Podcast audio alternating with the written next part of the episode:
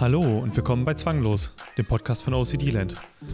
Heute habe ich zum zweiten Mal Burkhard Schupka schön zu Gast. Burkhard ist Spezialist für Zwangsstörungen, Autor des Buches Zwänge bewältigen, ein Mutmachbuch und Mitglied im Expertenbeirat und Autor auf OCD Land. Ist das wirklich ein Zwang? Das ist eine Frage, die von Betroffenen sehr häufig gestellt wird.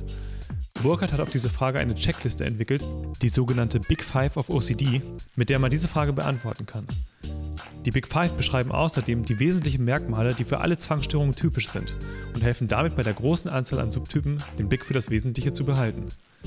Welche Merkmale das genau sind, besprechen wir in der heutigen Folge. Mein Name ist Martin Jubur und ich bin der Gründer von OCD Land. Los geht's! Hi Burkhard. Ja, hallo. Willkommen zurück im Podcast. Martin, ich grüße dich. Und natürlich auch alle Zuschauer und Zuhörer. Du hattest überlegt, oder wir hatten vielleicht gemeinsam überlegt, zu einem Blogartikel, den äh, du vor allem geschrieben hattest, die fünf Gemeinsamkeiten aller Zwänge, ja. darüber mal ein bisschen ausführlicher auch im Podcast zu sprechen. Ja. Und ja, da sitzen wir jetzt heute und reden darüber. Ja, wir hatten ja vor ziemlich genau einem Jahr so ein ganz umfangreiches Ding gemacht, wo die verschiedensten Zwangsgedanken und Zwangshandlungen aufgelistet. Ich glaube, wir sind auf ungefähr zu 100 Zwangsgedanken und auf 100 Zwangshandlungen gekommen. Und ich denke, wenn wir noch länger daran gearbeitet hätten, hätten wir auch noch deutlich mehr finden können. Und äh, auf einer Seite ist es so, dass wenn ich jetzt Klienten, also das jetzt so als Diagnoseinstrument vorlege, dann sagen die immer, oh, um Himmels Willen, habe ich denn jetzt nur noch Zwänge, ne? weil sie natürlich ganz, ganz viele Sachen ankreuzen, ne? weil ich immer wieder die Aussage mache, ein Zwang kommt selten allein und das bestätigt sich immer, wenn die dann unsere Liste mit Zwangsgedanken und Zwangshandlungen ausfüllen.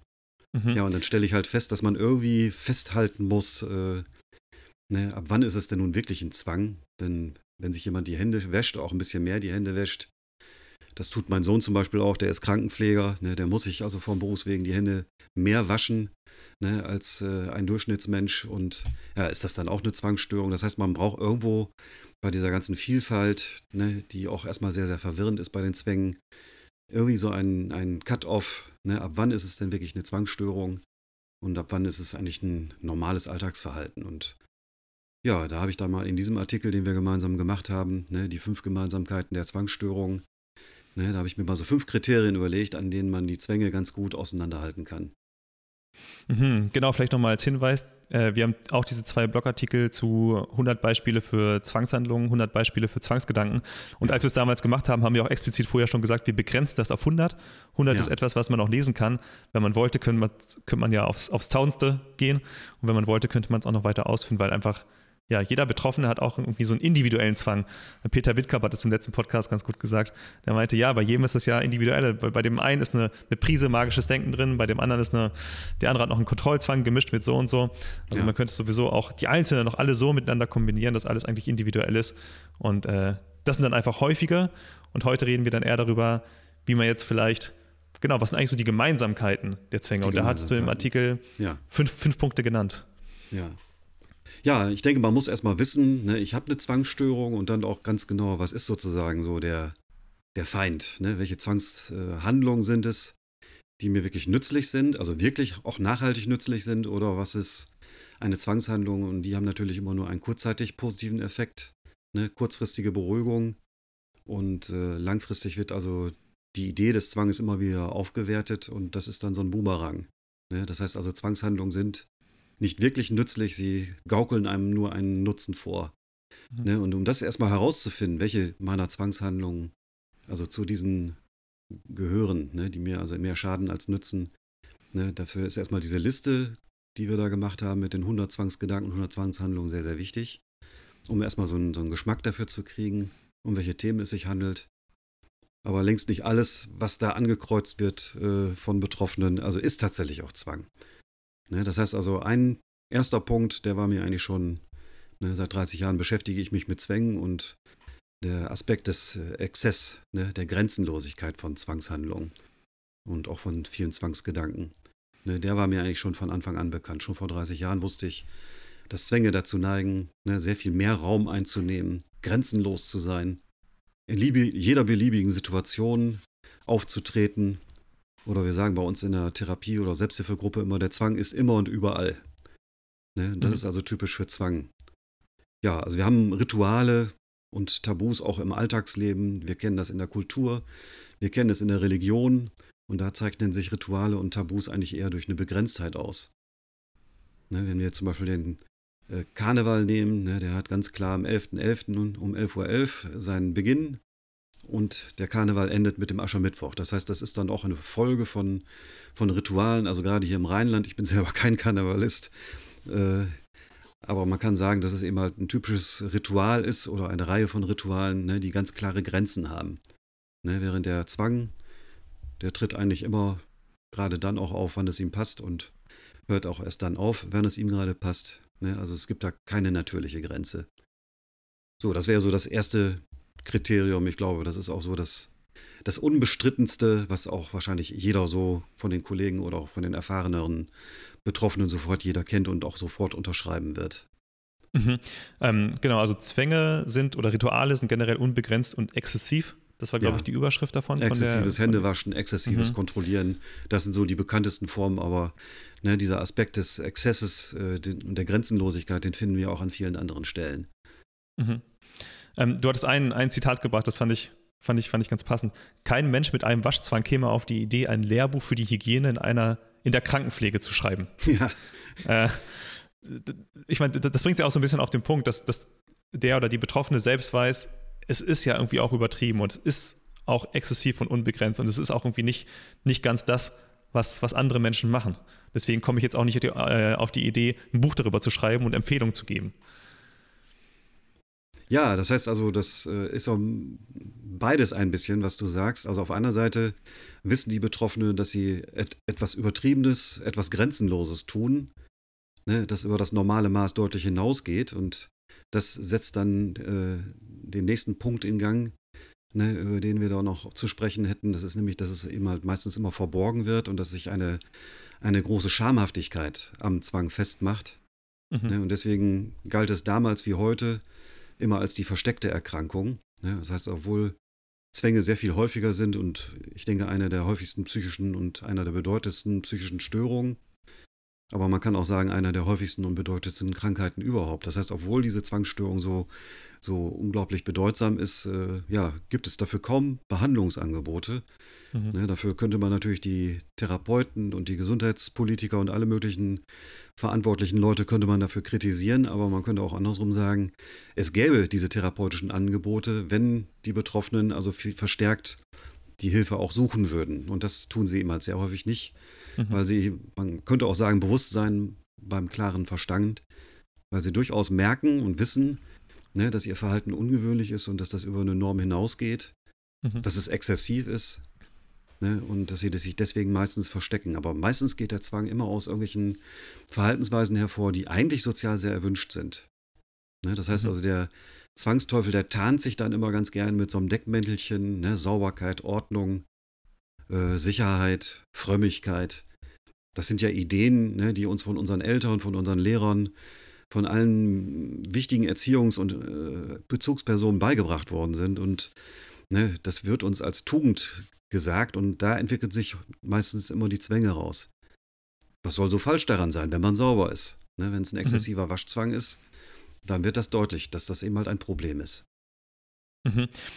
Ein Punkt sagst du noch, ähm, und zwar, du, du, sprichst dann auch von der, von der Lebensbühne, von dem, wie heißt das, Zwangsbühne, Lebensbühne-Konzept.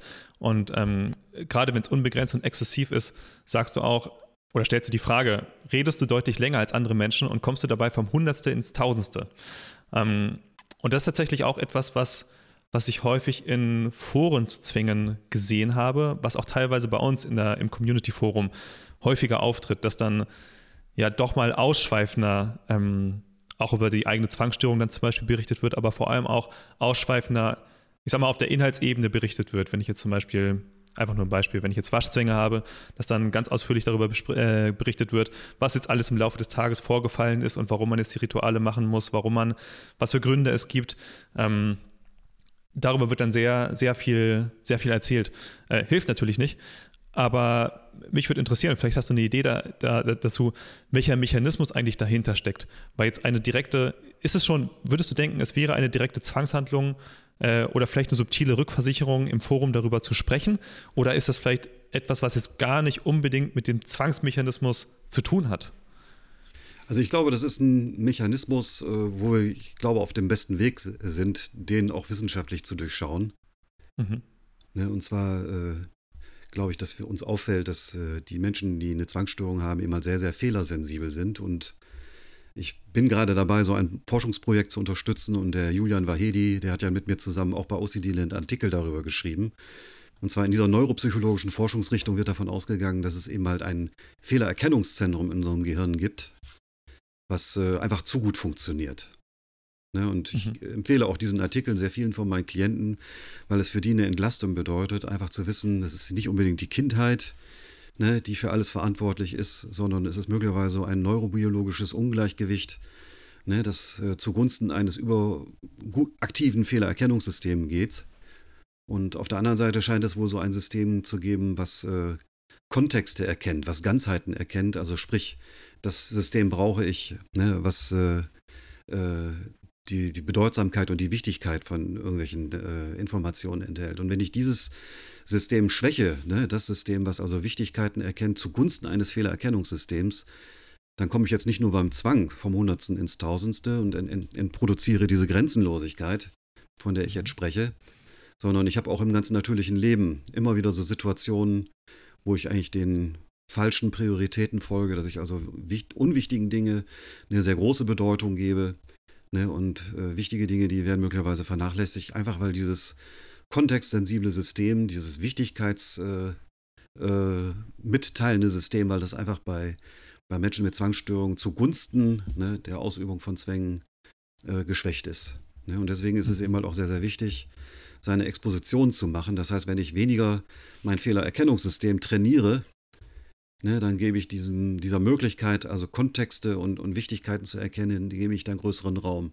Und das kann man dann ganz gut auf diesen zwei Bühnen dann auch beobachten. Also Nikolas Hoffmann, der hat also dieses Zwei-Bühnen-Modell äh, propagiert. Ne, der sagt, es gibt einmal die Zwangsbühne, ne, wo ein Thema ne, auf so eine sehr merkwürdige Art und Weise dargeboten wird, zum Beispiel das Thema Sauberkeit oder Grenzenlosigkeit. Und dann fällt es der, der Person dann auch im natürlichen Leben eher schwer, ne, zum Beispiel Grenzen zu setzen, da wo sie notwendig sind. Ne, das heißt also, unberechtigte Anforderungen zurückzuweisen. Ich glaube, ich mhm. denke, fast jeder Zwangsbetroffene kennt dieses Problem. Gut, wollen wir direkt zum, zum nächsten Punkt rübergehen. Ähm, du hast es vorhin auch schon ein bisschen angesprochen mit der Tugendhaftigkeit. Also, ähm, ich glaube, die Überschrift ist: Ritualen dienen der Neutralisierung der Anspannung und nicht der Tugendhaftigkeit. Ja. Also, da wird einem eigentlich was vorgegaukelt.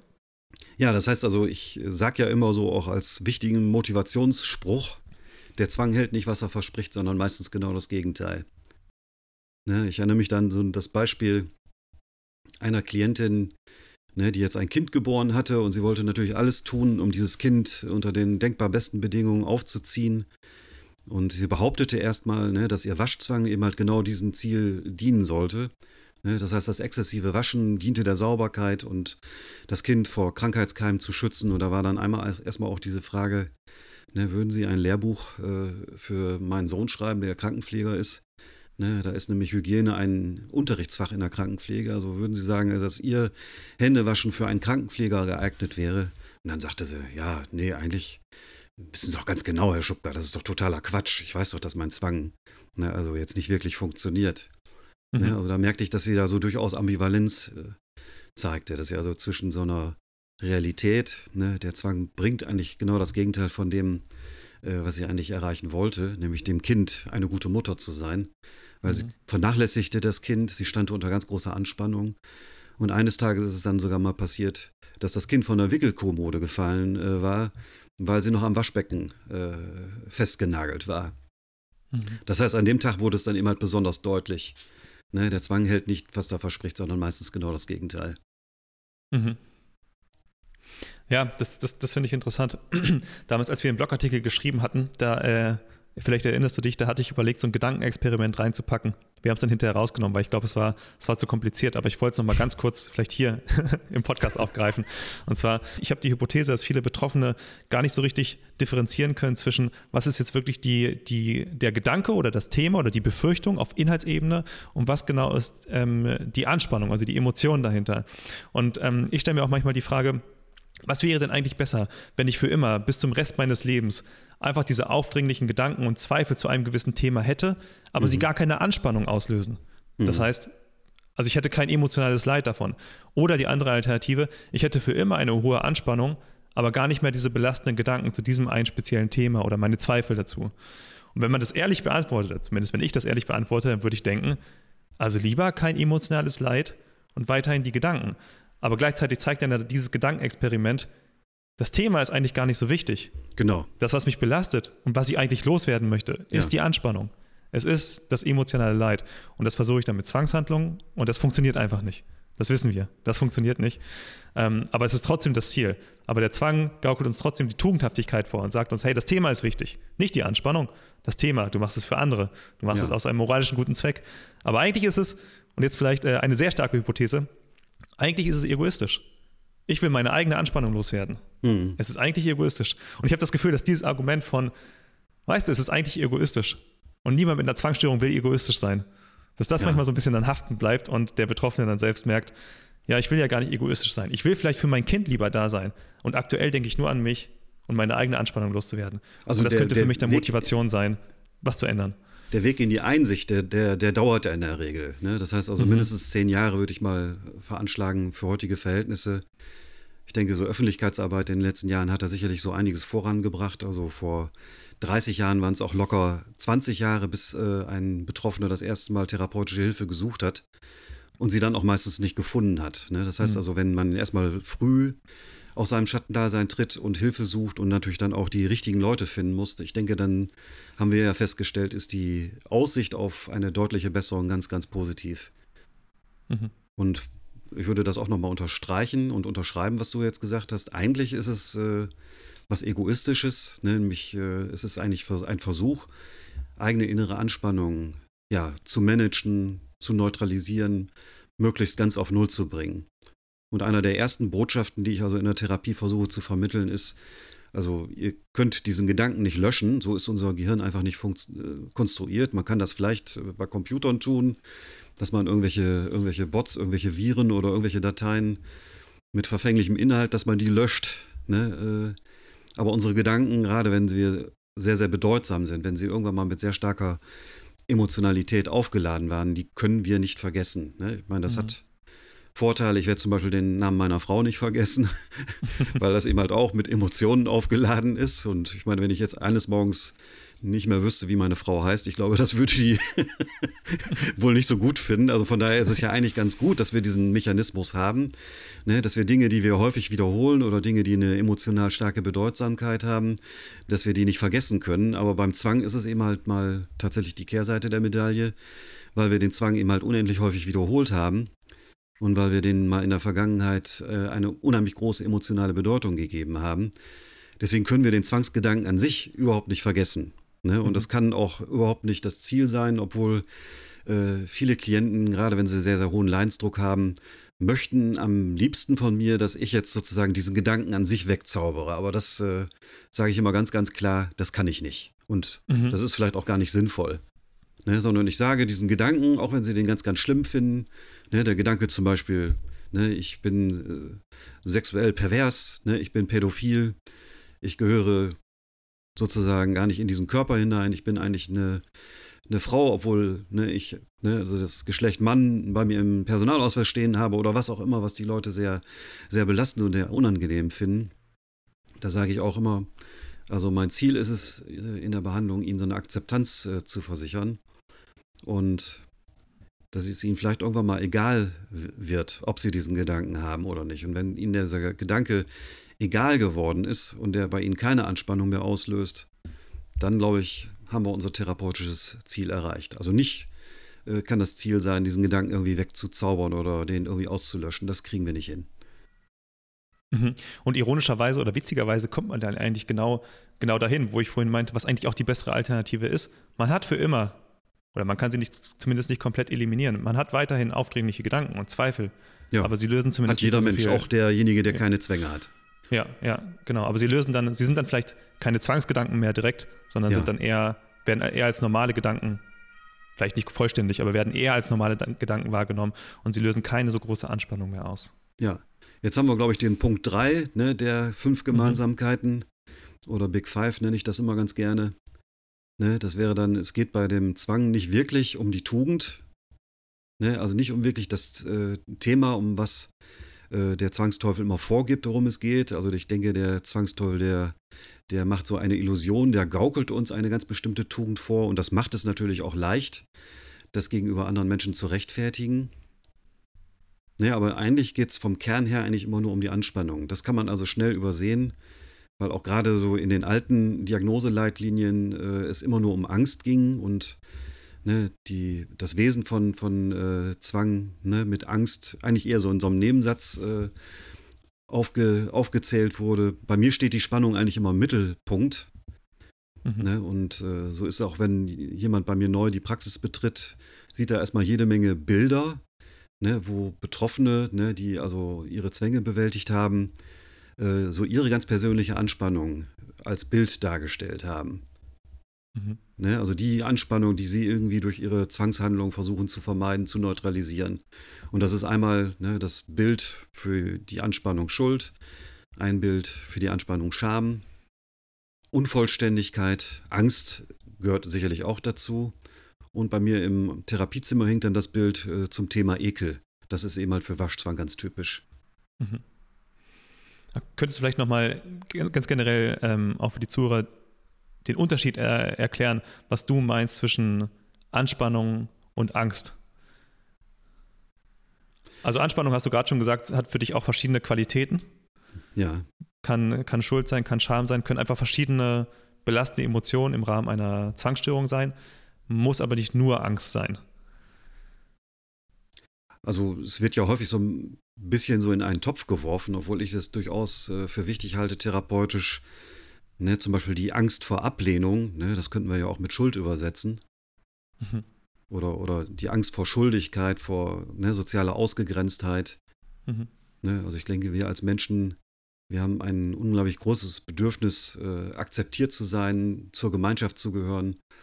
Ich glaube, dass es für unsere Vorfahren fatal war, ne, wenn man zum Beispiel einer Gemeinschaft, einer Jagdgemeinschaft, einer Schutzgemeinschaft angehörte und wenn man dann äh, zum Aussätzigen, zum Ausgestoßenen erklärt wurde. Das heißt also, ich glaube, dass es in unserer Natur ist, dass also die Angst vor Ausgrenzung, die Angst vor Scham, die Angst vor Schuld, äh, dass das so einer der wichtigsten und ja, vielleicht auch bedrohlichsten Dinge ist. Mhm. Angst ist, glaube ich, sicherlich nochmal etwas allgemeiner. Ich kann ja auch Angst äh, mit einer weniger sozialen Komponente haben. Ich kann Angst zum Beispiel vor einem Blitz haben. Das hat dann nichts mit Ausgrenzung zu tun. Ne, und so gibt es sicherlich auch Leute, die haben so eine Blitzangst oder so eine Blitzphobie ne, oder Angst vor Spinnen. Ne, die könnten beißen, die könnten mich anspringen, Angst vor Schlangen. Mhm. Das hat dann alles mit der Scham und mit der Schuldkomponente nichts zu tun. Also das würde ich jetzt wirklich sagen, das ist dann der Begriff Angst. Das heißt also Angst äh, ohne eine soziale Komponente dabei. Und eben halt beim Zwang würde ich sagen, ist gerade die soziale Komponente Scham und Schuld die ist besonders häufig anzutreffen. Und wenn wir jetzt nach dem Zwei-Bühnen-Modell wieder gehen, ist es nicht nur, dass die Themen äh, der, der Zwänge, der Zwangshandlungen Zwangsgedanken diese soziale Komponente haben, zum Beispiel die Angst, Pädophilie, pädophil zu sein, ne, ist in erster Linie die Angst davor, als pädophil erkannt zu werden. Ne, und mhm. damit eben halt einen sozialen äh, Tod sondergleichen zu sterben. Das heißt also, ne, überhaupt nicht mehr am sozialen Leben teilhaben zu können, ausgegrenzt zu sein, Shitstorm, all das sind so Themen, die eigentlich äh, mit der sozialen Ausgrenzung zu tun haben. Mhm, mhm, ne, dagegen Schlangenphobie, Spinnenphobie, Höhenphobie, das sind also so die klassischen alten Ängste, die sind auch seit Jahr und Tag, äh, sind die fast unverändert. Da weiß man als Therapeut auch ganz genau, wie da die Exposition sein kann. Ne, während eben halt bei den Zwangs, äh, Ängsten, ne, da ist immer so eine soziale Komponente dabei und vor allen Dingen, die verändert sich auch immer wieder aufs Neue. Das heißt, man muss im Grunde bei jedem Klienten wieder neu äh, verstehen, also wie funktioniert jetzt dieser Zwang inhaltlich. Mhm, ne? Mhm. Wenn ich jetzt zwei Kontrollzwänge habe, dann ist der eine mit Sicherheit nicht identisch mit dem anderen. Mhm. Da sind immer sehr, sehr große Unterschiede. Mhm. Ähm, Vielleicht nochmal zurück. Ich, ich, bin mir auch äh, unsicher, ob wir jetzt die, die richtige Reihenfolge eingehalten hatten. Nicht ähm, so wichtig. Zum Thema, zu, zum Thema, also ich glaube, wir hatten äh, Nummer eins, Rituale sind unbegrenzt und exzessiv. Dann hatten wir, ich glaube, Nummer zwei, da hatten wir, ähm, Rituale sind geheim und peinlich. War das schon ja. Nummer zwei? Ähm, dazu habe ich vielleicht auch nochmal eine Rückfrage. Ich hatte das nämlich gerade hier bei mir als Nummer drei aufgeschrieben, deswegen sind wir da ein bisschen durcheinander. Ähm, und zwar dieser Punkt, diese Frage, ist das eigentlich normal? Oder kennt das jemand? Das hattest du auch im Blogartikel nochmal erklärt. Ähm, und das ist eine Frage, die auch das ist wahrscheinlich die häufigste Frage auch bei uns im Community Forum. Da wird erstmal ein bisschen erzählt, ta, ta, ta, ta, und dann ist, ist die Frage, normal? ist das normal oder mhm. kennt das jemand von euch? Ja. Und ich habe eigentlich schon den Hinweis eingeblendet von, was sind eigentlich Rückversicherungen und da wird ein bisschen was dazu erzählt. Und typische Rückversicherungsfragen sind, ist das normal oder kennt das jemand? Ja. Und trotzdem wird diese Frage aber immer wieder sehr häufig gestellt. Ja, ich frage mich, ob es eine Rückversicherung ist. Ne? Also, ne, dann würde ich es ja eher den, dann würde ich den, den, den Zwangshandlungen zurechnen. Mhm. Oder ist es tatsächlich ein echtes Bedürfnis? Und das ist ja genau der Grund, warum wir jetzt hier heute so zusammensetzen. wann ist ja. es ein richtiges Bedürfnis? Wann ist es eine gesunde Alltagshandlung, auch wenn sie möglicherweise wie beim Waschen des Krankenpflegers äh, über so ein normales Maß also deutlich hinausgeht, aber es, es hat einen Sinn für den Krankenpfleger. Der Krankenpfleger, der handelt nach Prinzipien, die er in seiner Ausbildung gelernt hat, wo es auch eine wissenschaftliche Grundlage dafür gibt, auch, mhm. ne, weil sein Waschen also über das Normalmaß hinausgeht. Mhm. Also ich, ich denke mal, ne, dass genauso wie ich jetzt sage, es gibt so ein kontextstiftendes System im Gehirn, es gibt ein Fehlererkennungssystem im Gehirn, so gibt es bei uns Menschen mit Sicherheit auch einen, einen Teil des Gehirns, der für soziale Aspekte eben halt abgestimmt ist und irgendwie scheint da auch diese Kommunikation auch daran beteiligt zu sein, also dass Zwangskranke sehr viel sensibler ne, für das sind, was von ihnen erwartet wird. Mhm, mh. ne, das also gerade Scham und Schuld, das sind so die Gefühle, die mir in meiner Therapie immer am häufigsten begegnen. Ne, dass es also um die Neutralisierung von Scham und von Schuld geht. Also seltener haben die Betroffenen eigentlich Angst um, um sich selber, sondern also wenn sie zum mhm. Beispiel einen Waschzwang haben, geht es auch eher darum, man könnte irgendwelche Krankheitserreger bekommen und man könnte die dann weitergeben, womit dann wieder weniger das Thema Ekel beim Waschen im Vordergrund steht, sondern auch wieder eher das Thema Scham oder Schuld. Mhm. Mhm. Und zu, zu der Frage, ist das normal? Kennt das jemand? Würdest du da sagen, das, das, das, kann im Prinzip, es könnte zwei verschiedene Ziele haben. Das eine ist ja einfach die Frage, ist das normal? Ähm, Im Sinne von, kann ich Teil von dieser Community sein? Erkennt ihr mich an, dass ich, ähm, ich sag mal, im, im Rahmen dieser Zwangsstörung normal bin?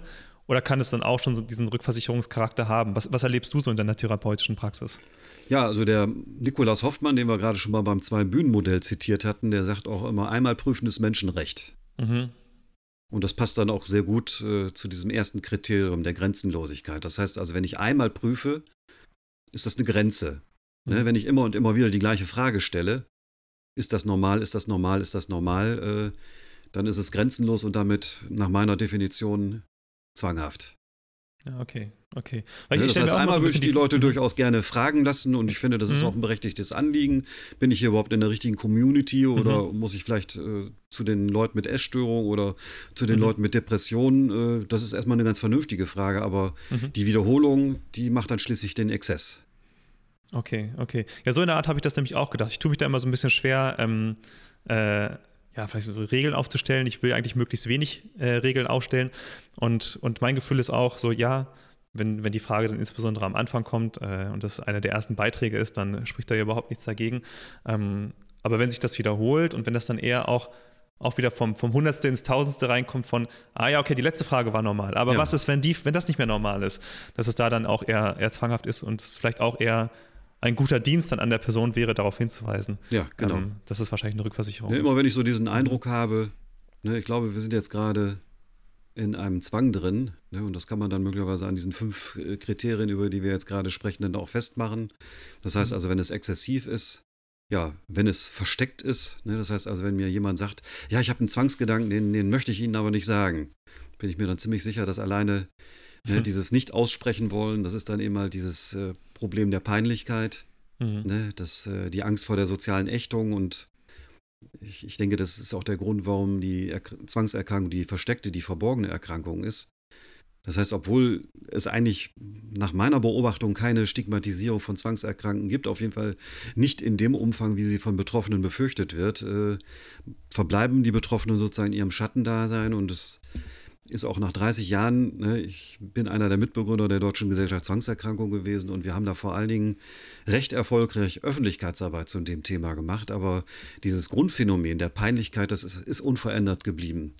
Ne, deswegen mhm. glaube ich, dass es eben mal weniger was mit öffentlicher Motivation und öffentlicher Aufklärung zu tun hat, Ne, dadurch ist es tatsächlich besser geworden, aber mhm. das Phänomen an sich ist nicht verschwunden. Deswegen glaube ich, dass das eigentlich äh, zur Zwangsstörung selber dazugehört.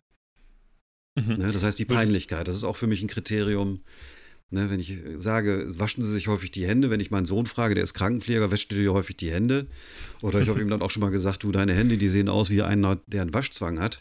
Dann guckt er mich so ganz cool an und sagt, ja, das muss ich halt so machen, das ist, das ist mein Job. Keine Peinlichkeit. Ne? Daran kann ich erkennen, keine Peinlichkeit, kein Zwang. Ja, okay, macht Sinn. Aber würdest du denken, dass auch die, so die, die, diese Furcht vor Entdeckung oder die Furcht vor Stigmatisierung, ähm, was ja viele Betroffene haben, dass das bereits selbst ein Zwang ist? Also das genau, ist, das, das würde ich behaupten. Quasi ja. wie, wie so ein Subtyp der Zwangsstörung ist? Ja, das ist sozusagen die Art von, von Zwangssymptomen, die fast jeder Betroffene schon mitbringt. Mhm. Ne? Also man muss ja immer erstmal herausfinden, ist es ein Waschzwang, ist es Kontrollzwang, geht es um die Neutralisierung von Schuld, geht es um Neutralisierung von Scham, um Ekel, Unvollständigkeit, Angst. Ne? Bei Leuten ne, aus, äh, aus, aus, aus dem Süden, aus dem Orient, kommt die Angst vor Demütigung. Das habe ich jetzt ganz neu entdeckt. Ne? Scheint wohl so eine mhm. Anspannung zu sein, die so für den orientalischen Kulturraum sehr typisch zu sein scheint. Mhm. Ne, da frage ich mich natürlich immer, welche Richtung geht es, aber diese Peinlichkeit, die haben eigentlich äh, fast alle, obwohl ja die Leute, die zu uns in die Therapie kommen, die haben ja diese Peinlichkeit schon alleine überwunden. Das heißt also, in dem großen mhm. Meer der Betroffenen, die wir nicht sehen therapeutisch, ist wahrscheinlich dieses mit der Peinlichkeit noch ein viel, viel beherrschenderes Thema. Ne, aber ich sehe ja. auf jeden Fall schon bei jedem Erstkontakt immer erstmal diesen Aspekt der Peinlichkeit und mhm. äh, deswegen finde ich eben halt auch Gruppentherapie so fantastisch und, und Selbsthilfegruppen, weil da ja automatisch schon einfach durch das Zusammensein mit anderen Betroffenen ja erstmal eine Realitätsprüfung stattfindet. Ne, die Leute mhm. merken, ich werde hier gar nicht abgelehnt, im Gegenteil, ich kriege hier vielleicht gerade, weil ich eine Zwangsstörung habe und alle anderen Leute haben auch eine Zwangsstörung und reden ganz offen darüber. Mhm.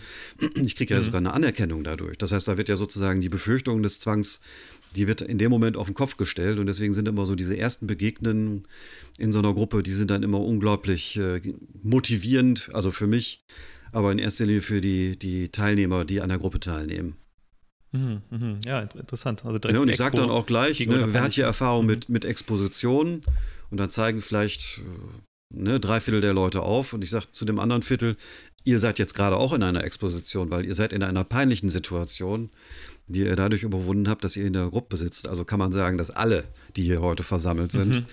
Schon Erfahrung mit Expositionen haben. Und das ist sozusagen die Strategie, das ist die Therapie. Wir machen Exposition. Diese Folge ist gesponsert von mir. Als Gründer von OCD-Land investiere ich viel Zeit in gut recherchierte Blogartikel, ansprechende Instagram-Posts und die Produktion dieses Podcasts.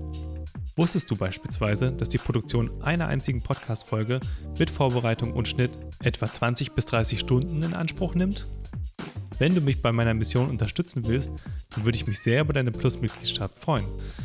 Als Plus-Mitglied hast du außerdem Zugang zum geschützten Community-Forum, wo du anonym alle deine Fragen an über 100 andere Betroffene stellen kannst, die bereits ihre Zwänge überwunden haben oder gerade dabei sind.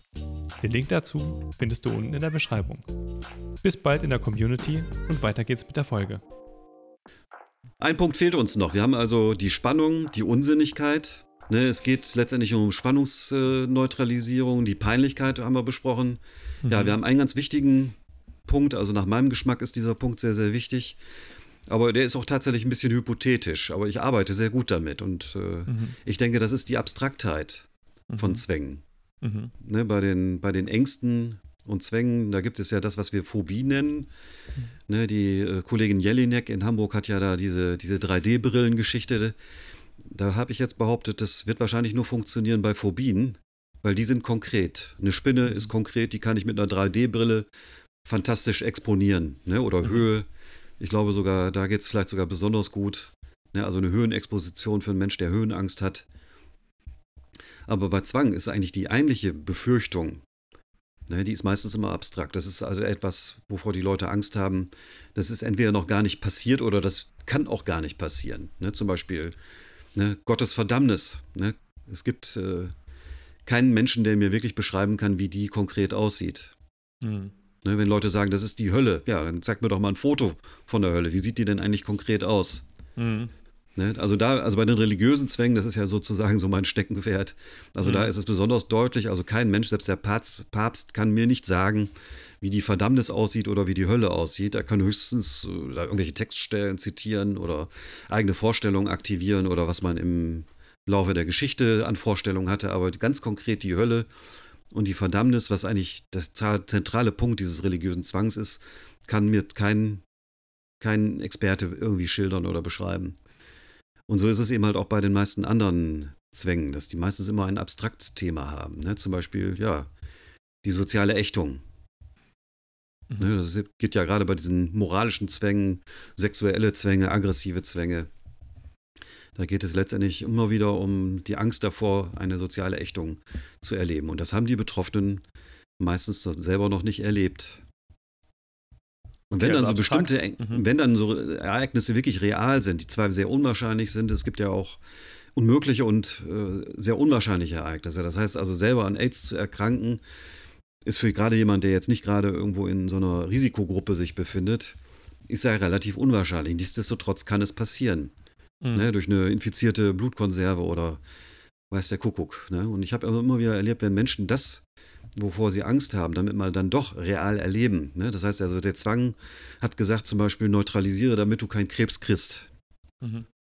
Ne? Und jetzt hat diese Person unglückseligerweise tatsächlich Krebs bekommen, was ja erstmal mit dem Zwang aus meiner Perspektive überhaupt nichts zu tun hat. Das heißt, mit einer gewissen Wahrscheinlichkeit ne, äh, bekommen wir in unserem Leben Krebs. Ne? Und diejenigen, die dann tatsächlich Krebs bekommen, ne, die haben natürlich dann große Ängste, was den weiteren Behandlungsverlauf angeht, was berechtigt ist, obwohl die Hilfemöglichkeiten heute natürlich besser sind als noch vielleicht vor 50 Jahren. Ich habe selber mal in der Onkologie äh, Nachsorge habe ich auch mal gearbeitet und ich denke, da hat sich in den letzten Jahren schon so einiges entwickelt. Und das Interessante, das Zwangsthema, das erlöscht an der Stelle dann. Mhm. Das heißt also, wenn jemand, der vor Krebs sich sozusagen hat schützen wollen mit Hilfe seiner Zwangshandlung und wenn der dann tatsächlich Krebs bekommt, ne, dann habe ich immer wieder die Beobachtung gemacht, dass bei so einer Konkretisierung, also wenn es aus dem Abstrakten ins Konkrete übergeht, dann verliert der Zwang an sich seine, seine Bedeutung. Mhm. Es kann sein, dass äh, die Person dann irgendwelche neuen Zwänge entwickelt, neue abstrakte Themen, die noch nicht geschehen sind. Aber ne, meine Beobachtung ist, dass also die Themen, mit denen ich hier zu tun habe, also die Angst vor Infektionen, ne, hat die Person in der Regel noch nicht persönlich erlebt. Die Angst vor sozialer Ausgrenzung und wenn man überhaupt irgendwie äh, eine Konkretheit annimmt, ne, bei der Infektion oder bei der Ausgrenzung, dann wird es durch den Zwang eher begünstigt als eben halt verhindert. Das heißt, der Zwang hält eher, was er verspricht. Das heißt also, wenn ich jetzt äh, Angst vor Krankheit habe und ich schrubb auf meiner Haut rum, ne, wie, wie verrückt, dann wird ja die, die Gefahr, dass man tatsächlich dann Krankheiten bekommt, weil die Haut immer total dünn geworden ist, die wird ja eher gesteigert, als das, dass ich das befürchtete Ereignis damit tatsächlich abgewendet habe. Mhm. Könnte man damit sagen, der Zwang ist eigentlich immer auch so die Angst vor dem, vor dem Ungewissen? Ja. Dass man, dass man vielleicht gar nicht so die, die Befürchtung selbst so sehr fürchtet, sondern eher das Ungewisse, ob man, ob diese Befürchtung jemals eintritt und das nicht kontrollieren zu können, das nicht wissen zu können, dieses ist ja auch der, der Zweifel wieder. Mhm. Das hat also damit zu tun, ne, dass man eine Erwartung von Klienten auch meistens äh, nicht erfüllen kann. Die möchten nämlich von mir so eine Art Beweis, so einen ultimativen mhm. Beweis. Mhm. Also ich kann den Leuten nicht beweisen, dass Gott sie nicht verdammen wird, weil ich auch keine besondere Leitung zu dem lieben Gott oben habe. Mhm. Ich kann auch ihnen nicht beweisen, dass sie nicht an Krebs erkranken werden. Mhm. Ne, das heißt also, der Zwang hat eben halt diese, diese äh, abstrakten Themen, was eben halt zur Folge hat, dass man keine Realitätsprüfung durchführen kann. Das ist äh, mhm. bei einer Spinnenphobie, ne, wenn also ein Mensch an einer Spinnenphobie leidet, ne, habe ich ja selber dieses nette Bild mit der Spinne, die ich da auf der Hand habe. Mhm. Ne, also da mache ich ja zweierlei Erfahrungen als Betroffener, als derjenige, der die Exposition durchführt. Also ich mache erstmal die Erfahrung, ich kann diese Anspannung, diese Angst aushalten, ohne dass mich das jetzt irgendwie völlig verrückt macht oder ohne dass ich dabei selber äh, sterbe. Mhm. Das heißt also, mhm. meine schlimmsten Befürchtungen in Bezug auf mein eigenes Wohlbefinden, die, die werden dann in Frage gestellt. Und vor allen Dingen kann ich auf die Spinne selber auch bezogen sagen, die fällt mich jetzt nicht an, die springt mich jetzt nicht an, Mhm. Das können solche Spinnen auch gar nicht. Das ist also aufgrund dieses Körperbaus, den Spinnen haben, aufgrund deren Biologie auch gar nicht möglich, dass die jetzt irgendwie springen. Mhm, mh. ne, und äh, ich habe mir dann auch von der Zoo-Mitarbeiterin, die uns da bei dieser Spinnenphobie-Exposition begleitet habe, habe ich mir auch sagen lassen, du, die hat mehr Angst vor euch als, als ihr vor ihr, äh, also, also als ihr jetzt vor der Spinne. Ne, und ihr dürft euch nur nicht hektisch bewegen. Ne? Da kriegt die nämlich schnell Angst und dann kann es mal sein, dass sie zubeißt. Aber wenn die zubeißt, lasst euch versichert. Ich bin äh, auch schon häufiger gebissen worden. Also das ist bestenfalls wie ein Wespenstich. Das ist also ne, nicht angenehm, aber nicht so katastrophal, ne, wie ich äh, vielleicht vorher geglaubt habe. Mhm. Ne, das heißt also, was man bei so Phobie-Expositionen als Therapeut machen kann, das ist auch so eine unmittelbare Realitätsprüfung herstellen, dass man sagen kann, siehste, ist nicht wirklich was passiert. Du bist nicht vom mhm. Turm runtergefallen, ne, du bist jetzt nicht runtergesprungen, die Spinne ist nicht auf dich angesprungen oder was auch immer, was jetzt gerade zu der Exposition dazugehörte. Bei, ja, beim Zwang kann man im Grunde genommen eigentlich nur immer die Spannung exponieren. Das heißt also die Gewöhnung daran, die Akzeptanz daran, dass man Anspannung hat. Man kann jetzt nicht die Wahrheit und die Wirklichkeit überprüfen. Also, dass mhm. Gott mich zum Beispiel nicht verdammen wird oder dass ich nie sozial ausgegrenzt werde oder dass ich nie Krebs bekommen werde. Ne, das muss man vorher auch sagen, damit also eine realistische Vorstellung darüber entsteht, also was eine Exposition ne, in Verbindung ne, mit Zwangserkrankung, was die leisten kann und was sie eben halt nicht leisten kann. Dass man also diese, diese Erwartungen, die fast immer dabei sind, also dass man eine Realitätsprüfung wünscht, dass die eben halt nicht erfüllbar ist. Es geht eben halt nur um Exposition der Anspannung. Mhm. Also würdest du dann vielleicht auch sagen, dass wie wenn man bei einer Spinnenphobie die Angst vor der Spinne verliert, dass man bei der, bei der Exposition gegenüber unangenehmen Gefühlen bei der Zwangsstörung die Angst vor der Anspannung verliert? Also Ganz genau, die, ja. Die, mh, okay. Ja, das heißt also, wie jetzt auch die Kollegin Jelinek im anderen Podcast ja auch gesagt hat, das hat sie sehr, sehr schön gesagt, es geht letztendlich darum, nicht die Ängste, die Schuldgefühle, die Schamgefühle, Ekelgefühle loszuwerden, sondern ich sage immer, versucht ein neues Bündnis mit diesen Gefühlen zu schließen. Ne, wenn ich jetzt sagen würde, ich, ich, ich finde meinen rechten Arm irgendwie ganz blöd und ich bin den jetzt hinten auf den Rücken. Ne, mhm. Und benutze den jetzt einfach gar nicht mehr. Ne? Also das ist, sicherlich völlig offensichtlich, dass das irgendwie blöd ist und dass das, äh, dass das auch irgendwie ungesund ist. Und wenn ich jetzt irgendwie sage, ich habe jetzt verschiedene Emotionen zur Auswahl, ne, Freude, Ärger, Liebe, ja, Scham, Schuld, alle gehören sie mit dazu. Ne, ich mhm. kann jetzt nicht irgendwie hingehen und sagen, ich erkläre jetzt eins dieser Gefühle für unerwünscht und versuche dieses Gefühl jetzt überhaupt nicht mehr zu haben. Das wäre genauso unsinnig, wie wenn ich meinen rechten Arm irgendwie nicht mehr benutzen will und den irgendwie auf dem Rücken binde, wo er am wenigsten Ärger macht. Ne? Das heißt also, man kann diese Scham, diese Schuldgefühle nicht loswerden. Man sollte es auch nicht. Man sollte irgendwie mal sich daran erinnern, dass diese Gefühle Scham, Schuld auch durchaus eine ganz, ganz wichtige überlebensstiftende Funktion haben. Hm. Und dass ich diese Funktion nutzen sollte. Ich sollte den Gebrauch der Gefühle Scham und Schuld, den sollte ich entwickeln. Ne? Und mhm. nicht das Gefühl an sich versuchen auf Null zu bringen. Und dass nur die Therapie dann erfolgreich ist, wenn sozusagen diese Gefühle völlig beseitigt sind. Das schafft kein Therapeut, ne, ist auch völlig unrealistisch und ist auch gar nicht wünschenswert, weil wir brauchen diese Gefühle, ja, ne, die sind wichtige Informationsgeber, richtige Hinweisgeber. Ne, und deswegen sollten wir einfach ein neues Bündnis mit diesen Gefühlen schließen, statt sie irgendwie nur loswerden zu wollen. Habe ich heute mal, äh, häufiger mal gelesen, das sind die Therapieziele eines Toten. Nur ein Toter hat keine Emotion. Das ist ein guter Spruch. Werde ich mir merken, mit deiner Erlaubnis. Okay.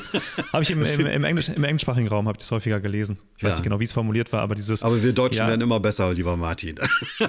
wir holen, wir holen auf. Wir holen auf. Wir holen auf. ja, ja, genau. Also im Prinzip unrealistische Therapieziele, wenn ein Klient sagt, ähm, er oder sie möchte keine Emotionen oder möchte bestimmte Emotionen nicht mehr fühlen, dann kriegt das häufiger dann das Label von, ja, das sind halt die Therapieziele eines Toten und äh, solange sie leben, können wir ihnen das nicht liefern. Das geht nicht. Sehr gut, ja. Das sind manchmal solche Kniffe, ja. die einen wirklich dann auch weiterbringen. Ne? Ja. Mhm, mhm. Okay, spannend. Ähm, genau. Mich würde noch interessieren, das wird auch in der Leitlinie oder häufiger wird, wird abgegrenzt Zwangsstörung gegenüber anderen ähnlichen Erkrankungen. Ja. Ähm, und, und soweit ich informiert bin, haben ja ähnliche Erkrankungen, die sowieso schon irgendwo Zwangsspektrumstörungen sind oder sehr zwangsähnlich sind, wie Hypochondrie zum Beispiel, Körperdysmorphe Störungen, die funktionieren ja eigentlich ähnlich. Das sind ja auch die Befürchtungen auch relativ abstrakt. Deswegen sind die Parallelen da sehr gut zu beobachten. Ja. Ähm, bei anderen ist es wiederum eher so gemischt, habe ich das Gefühl. Oder habe ich auch jetzt häufiger gehört äh, in anderen Podcasts. Zum Beispiel bei der Sozialphobie oder bei der generalisierten Angststörung. Ja. Bei der Sozialphobie könnte man ja zum Beispiel auch sagen, ja, es besteht wirklich die, ich sag mal, die Gefahr einer direkten Ablehnung zum Beispiel. Ich muss irgendwie einen Vortrag halten, Leute finden es total blöd und geben mir Feedback, das war total blöd. Ähm, dann hat man das direkt. Aber trotzdem ist ja ein großer Anteil, ist so mein Gefühl, dennoch abstrakt. So dieses, okay, dann kriegt man vielleicht bei einer beim Vortrag, der irgendwie nicht so gut gefallen hat, kriegt man vielleicht eine Ablehnung. Ja. Aber man, man befürchtet vielleicht trotzdem noch viel, viel mehr, nämlich dass man aus der Gesellschaft vielleicht trotzdem dann ausgeschlossen wird oder dass es irgendwelche ähm, darüber hinausgehenden Konsequenzen hat, ja. die dann doch eher abstrakt sind und doch weniger konkret sind. Wie ist deine Einschätzung dazu, wie da, wie da die Parallelen zur, Angst, äh, zur Zwangsstörung sind? Also ich, ich denke mal, so diese, diese Abgrenzung von verschiedenen Diagnosen, ne, dass man also mhm. eine Sozialphobie zum Beispiel von einer Zwangsstörung abgrenzt, äh, ja, das ist so, glaube ich, das medizinische Denken, ne, was eigentlich so den Vorteil bietet, wenn ich eine ganz bestimmte feste Diagnose habe, ne, habe ich ein bestimmtes Medikament, ne, was bei dieser Diagnose hilft, eine mhm. bestimmte Operation oder auch sonst einige Verfahren, die auch wissenschaftlich gesichert sind, die sich unter dieser Diagnose versammeln. Mhm. Ich denke, bei psychologischen, psychiatrischen Phänomenen, also haben wir häufig äh, gar nicht unbedingt den Sinn, ne, dass das oder die, die, Notwendigkeit, dass wir jetzt ganz, ganz strikt äh, abgrenzen. Das heißt also, ich kann mir eine Sozialphobie einfach als Sozialphobie vorstellen, aber auch nochmal mit so einem zwanghaften Charakter. Mhm.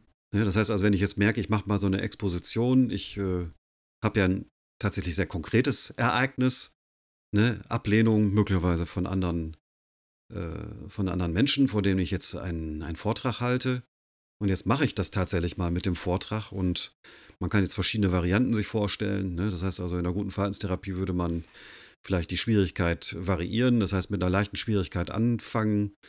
Ich hätte dann vielleicht Zuhörer, die erstmal sehr wohlwollend und entgegenkommend sind und dann habe ich vielleicht als schwierigste Situation ein sehr, sehr ablehnendes Publikum. Habe ich selber auch schon erlebt. Mhm. Ja, und ne, man hat also der ablehnendes, sehr unaufmerksames oder sehr, sehr kritisches, äh, sehr unzufriedenes Publikum, alles ist möglich. Mhm. Ja, das heißt also, die, die Angst, möglicherweise dann eine soziale Ächtung zu erleben, wäre dann auch eher so dieses Abstrakte, weil man das ja eigentlich auch nie richtig überprüfen kann. Mhm. Ne, ich müsste mal überlegen, ob ich schon mal irgendjemand kennengelernt habe, der so eine abstrakte Angst hat. Ich meine, das ist bei bei Pädophilie schon irgendwie eher möglich, dass man denkt, das zieht jetzt weitere Kreise, weil es in die Zeitung mhm. kommt, mhm. weil es im Internet gepostet wird, ne, dass ich ein Pädophiler bin und dergleichen mehr. Das ist dann bei einer Sozialphobie, ist mir das jetzt irgendwie nicht so vorstellbar und ist mir aus meiner Therapie auch noch nicht erinnerlich. Aber ich könnte mir schon vorstellen, dass es also eine Sozialphobie gibt, die sozusagen in eine so Zwangsstörung übergeht, weil das Thema immer abstrakter und äh, ne, immer weniger mit so einer realen äh, Begegnung irgendwie konfrontierbar ist. Ja, interessant, okay. Also ich habe so mhm. den Eindruck, dass Sozialphobie und Zwang sehr häufig ineinander übergeht und dass auch mhm. zum Beispiel Essstörungen, also speziell die, die Magersucht und Zwangsstörung sehr stark ineinander übergeht, dass, also dass diese, diese Grenzziehung zwischen den beiden Kategorien Essstörung, Magersucht und Zwangsstörung eigentlich gar nicht so, so richtig begründbar ist. Mhm. Und ich glaube, das, ja, das auch bei der halt Sozialphobie. Mhm. Nee, man kann nur eine Sozialphobie haben ohne Zwang und man kann auch eine Zwang ohne Sozialphobie haben. Aber wir haben auch sehr, sehr häufig diese Übergänge zwischen diesen verschiedenen Phänomenen. Weil sie vielleicht auch nicht so unterschiedlich sind, wie uns das in geschriebenen Büchern häufig suggeriert wird. Mhm, mh. Ja, das, das denke ich manchmal auch. Generalisierte Angststörung ist ja auch wieder, wieder ähnlich. Da hatten wir in der letzten Podcast-Folge schon drüber gesprochen. Ja. Ähm, das ist ja auch eher so ein, so ein Mittelding. Da, gut, da spielt dann vielleicht Scham und Schuld nicht so die große Rolle. Ja. Ähm, so aber gesagt, auch das Abstrakte, das wäre für generalisierte Angst wohl, wohl mhm. ziemlich ähnlich. Mhm. Ja, und was, was bei einer generalisierten Angst jetzt so fehlen würde, das wäre so das Vorhandensein von so neutralisierenden Ritualen, also von diesen klassischen Zwangshandlungen, Waschen, Kontrollieren. Ja, aber wir haben ja auch durchaus auch den Kontrollanruf, ne, den dann mhm. ein Mensch mit einer generalisierten Angst macht, hat, ne, um zum Beispiel den Ehemann zu kontrollieren, ob er nicht verunglückt ist oder dergleichen mehr. Das heißt also Rückversicherung, und Vermeidung ist etwas, was wir auch bei der generalisierten Angst kennen und diese Abstraktheit. Aber ich weiß jetzt nicht, ob man bei der generalisierten Angst äh, das Thema Peinlichkeit äh, benennen könnte. Ich glaube, da würde ich jetzt dann zeitlich einen, einen sinnvollen äh, Grenzstrich ziehen. Also ich denke, mhm. Zwänge sind dann wahrscheinlich immer verheimlicht, während zu seiner generalisierten Angst stehen eigentlich die meisten Betroffenen, die ich kennengelernt habe. Ja, genau. Ich, ich glaube, ich glaub, genau das, das macht Sinn. Das wird ja auch, glaube ich, in den Diagnosekriterien oder ich weiß nicht genau, wo es gesagt wird, aber dass generalisierte Angststörung halt häufig auch eher so einen realistischeren Charakter hat, sich auf Sachen bezieht, die andere Leute dann auch nachvollziehen können und deswegen ja. ist es dann auch weniger peinlich. Ähm, und äh, ergänzen wollte ich noch, das Zwanghaft oder das Grübeln zumindest ist ja auch extrem häufig bei der generalisierten Angststörung auch nächtlich, dass dann nachts viel rumgegrübelt wird. Ähm, und das ist ja dann auch ähnlich zu, zu, das, zu dem, was dann viele Betroffene von der Zwangsstörung auch, auch haben, mhm. das Grübeln. Als, als Neutralisierung oder als, ja, als Kontrollstrategie, als Absicherungsstrategie. Gut, dann haben wir jetzt soweit die fünf Punkte durch.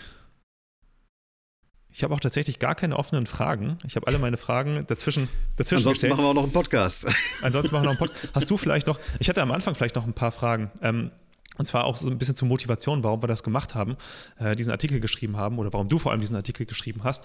Und, äh, und, und eine Frage, die du aufgeworfen hast und auch beantwortet hast im Artikel, war die Frage, sind manche Zwänge schwerer zu behandeln? Also ich glaube, dieser, dieser Artikel, ne, der fünf Gemeinsamkeiten oder der Big Five of OCD, wie ich es eigentlich am liebsten nenne, der ist eigentlich jetzt als Folge unserer 100 Zwangsgedanken und 100 Zwangshandlungen ist der entstanden, weil ne, mhm. wir ja unglaublich viele Sachen hatten, wo man sagen kann, ne, wenn man das ganz konkret in der Therapie als Diagnoseinstrument nimmt, dann sind vielleicht die Hälfte der angekreuzten Punkte bei meinen Klienten so, dass man sagen kann, das ist doch ganz normal, weil eben halt diese fünf äh, Big Five auf OCD nicht erfüllt sind, weil es mhm. eben halt nicht peinlich ist, weil es äh, durchaus einen Sinn ne, für dieses exzessive Waschen möglicherweise gibt oder weil es eben halt nicht so abstrakt ist oder weil irgendeiner der anderen fünf Kriterien äh, da nicht erfüllt sind. Das heißt also, wir haben bei diesen ganzen Phänomenen, die wir in unserer großen Auflistung äh, da beschrieben haben, ganz viele Grenzgänger, wo man sagen kann, das gibt es in einer normalen, gesunden Variante und das gibt es in einer zwanghaften Variante. Und deswegen, also war es mir immer halt wichtig, so ja, überdauernde, übergreifende Kriterien aufzustellen. Und vor allen Dingen, weil sich der Zwang ständig verändert. Mhm. Ja, wir haben ja mhm. diese, diese Auflistung gemacht als eine Reaktion zum Beispiel auf die Y-Box. Das ist immer noch so eine Art Goldstandard in der Diagnostik ne, von Kollegen. Die ist jetzt über 30 Jahre alt und viele Zwänge, die wir heute als gang und gäbe in der Therapie erleben, Ne, die Angst zum Beispiel im Internet irgendwie geoutet zu werden, gehackt zu werden. Ne, die Angst vor Pädophilie, da muss ich sagen, die haben wir vor 30 Jahren noch gar nicht gekannt. Mhm. Und das sind äh, so Dinge, die in der Y-Box, also in diesem alten Goldstandard, immer noch gar nicht drin sind. Das heißt also, wir werden einen ständigen Wandel an neuen Zwängen haben. Ne? Und es mhm. ist auch so, dass in jeder Therapie, in jeder Gruppe wenn mal irgendwelche Zwangshandlungen, Zwangsgedanken auftauchen, wo dann genau diese Frage wieder aufstellt, ist das zwanghaft oder ist es das nicht? Und dann steht es halt weder in der Y-Box noch in unserer mhm. aktuellen Auflistung. Und um da mal so was Übergreifendes in die Hand zu bekommen, ne, um Zwanghaftigkeit festzustellen, also denke ich, bieten die Big Five, äh, ne, finde ich schon ein ziemlich gutes Instrument, was man also ja fast übergreifend auf alle Zwänge anwenden kann. Ja, diese Frage nach, äh, welche, welcher Zwang ist besonders gut behandelbar, ne, das ist äh, natürlich von der persönlichen Motivation abhängig. Das ist davon abhängig, äh, ob der Klient seinen Zwang gut versteht, ob der Therapeut, die Kollegin, die Therapeutin den Zwang gut versteht. Also es gibt natürlich immer mal ne, äh, Situationen, wo die Behandlung besonders leicht läuft und äh, andere Situationen, wo die Behandlung besonders schwierig ist. Aber bislang konnte ich noch nicht feststellen, also, dass es da so irgendwie so einen Spitzenreiter gibt, wo man sagen kann, oh nee, den darfst du mir erst gar nicht schicken, weil das ist doch mhm. einer von den ganz, ganz schwierigen Zwängen. Also ich nehme erstmal jeder, jeden, der kommt, ne, ganz egal, äh, mit welcher Thematik er, äh, er jetzt kommt. Und meine Einschätzung, ob es wohl gut laufen wird oder schlecht laufen wird, das hängt von ganz anderen Dingen ab. Also nicht von der Thematik. Ne? Also das ist eher so die Frage, meldet er sich selber oder melden sich zum Beispiel die Eltern für ihn? Mhm. Ne? Das ist so eine ganz, ganz schwierige Situation. Oder kann man denjenigen auch in eine Gruppe einladen? Das heißt also, das sind so Kriterien, die, die letztendlich die Behandelbarkeit äh, für mich irgendwie beeinflussen. Aber die Thematik, ne, die da in der Y-Box oder in unserer Auflistung abgebildet ist, habe ich jetzt noch nicht bewusst erlebt. Ne? Ich meine, mit Statistik wird man irgendwie alle Effekte rausfinden, aber das ist jetzt nicht so ein Effekt, den man einfach in seinem klinischen Alltag irgendwie sofort als augenfälliges Merkmal bemerkt. Mhm. Ja, in der Statistik ist mir dazu, glaube ich, auch nichts direkt bekannt, dass jetzt ja. Subtyp. Also ich hatte mal irgendwie eine, eine, eine, Folie gesehen von einem Kollegen, der sagte, bei denen würden die Hort- und Sammelzwänge und die Kontrollzwänge in der Klinik nicht so eine gute Prognose haben. Mhm. Und da habe ich mir auch gedacht, ja, ist ja auch kein Wunder, weil der Herd, der, der da kontrolliert wird in der Klinik, ist ja auch nicht der eigene Herd, den der Betroffene bei sich in der Wohnung stehen hat. Deswegen ist es auch heute Behandlungsleitlinie, dass eigentlich eine gute Verhaltenstherapie vor Ort stattfinden sollte und dass dieses äh, Arbeiten in der Klinik eigentlich so ein, so ein Anachronismus ist, Mhm. Ne, weil man einfach Hort- und Sammelzwänge, ne, das ist ja auch nicht der eigene Müllberg, den ich bei mir zu Hause habe, ne, den ich da mhm. behandeln kann per Exposition. Dass mhm. diese Art von Zwänge als schwer behandelbar gelten, äh, hat mit diesem besonderen Behandlungssetting der Klinik zu tun. Das mhm. hat also nichts mit den Betroffenen oder mit der Zwangsstörung an sich zu tun, sondern es hat einfach ja mit dem Inhalt des Zwanges, inwieweit das zu dem Behandlungssetting passt. Ansonsten denke ich erstmal, jeder Zwang ist gleich gut oder ja, gleich gut oder manchmal auch gleich schwer behandelbar. Da gibt es erstmal hm. äh, außer Einsicht oder Motivation, also nichts, äh, was das Ganze einschränkt. Mhm. Okay, gute Anmerkung. Super, dann kommen wir jetzt langsam äh, zum Ende. Normalerweise stelle ich mal die Frage, ähm, was für ein Top-Tipp man hat für Betroffene, aber das haben wir im letzten Podcast, glaube ich, schon gemacht. Daher, weiß nicht, hast du vielleicht noch Abschlussworte? Ja, immer erstmal in die Big Five of OCD reingucken. ist mir ganz wichtig. Ne, ich muss wissen, wo der Feind steht. Ne? Also deswegen sind diese mhm. Big Five meiner Ansicht nach wichtig, weil es mir dann relativ klar macht, äh, ja, wo ist sozusagen mein Hauptproblem beim Zwang. Ne? Und erst wenn ich das so richtig weiß, dann kann ich, kann ich so die Energie sammeln, die ich brauche, um da in die Exposition einzusteigen. Ne? Deswegen okay. ist das so von meinen Produkten ne, die ich da bei OCD beigesteuert habe, so nach meinem eigenen Empfinden so das Wichtigste. The Big Five of OCD. Super, okay, dann schließen wir damit ab. Okay. Und dann, Burkhard, wir sehen uns dann in der nächsten Folge. Wir sehen uns. Vielen Dank, Burkhard, dass du heute wieder im Podcast warst. Übersichtshalber möchte ich nochmal kurz die Big Five of OCD aufzählen. Das sind erstens Grenzenlosigkeit und Exzess, zweitens Neutralisierung von Anspannung, drittens Geheimnis und Peinlichkeit, Viertens Unsinn und Paradox. Und fünftens abstrakte und vage Zukunft. Den vollständigen Blogartikel sowie die beiden Blogartikel zu den 100 häufigsten Zwangsgedanken und Zwangshandlungen habe ich unten in der Folgenbeschreibung verlinkt. Vielen Dank fürs Zuhören. Falls du mehr über Zwangsstörungen erfahren willst, dann schau gerne auf unserer Website vorbei. Dort findest du neben vielen umfangreichen Blogartikeln und Berichten von Betroffenen auch eine sehr aktive Recovery-Community. Wenn du also brennende Fragen oder Interesse an einem Austausch mit anderen Betroffenen hast, dann fühle dich herzlichst eingeladen, ein Teil unserer Recovery-Community zu werden. Bitte bedenke, dass weder unser Podcast noch eines unserer sonstigen Angebote ein Ersatz für eine psychotherapeutische oder ärztliche Behandlung ist. Falls du unter einer psychischen Erkrankung leidest, suche bitte einen Arzt oder Psychotherapeuten auf. Bis zur nächsten Folge.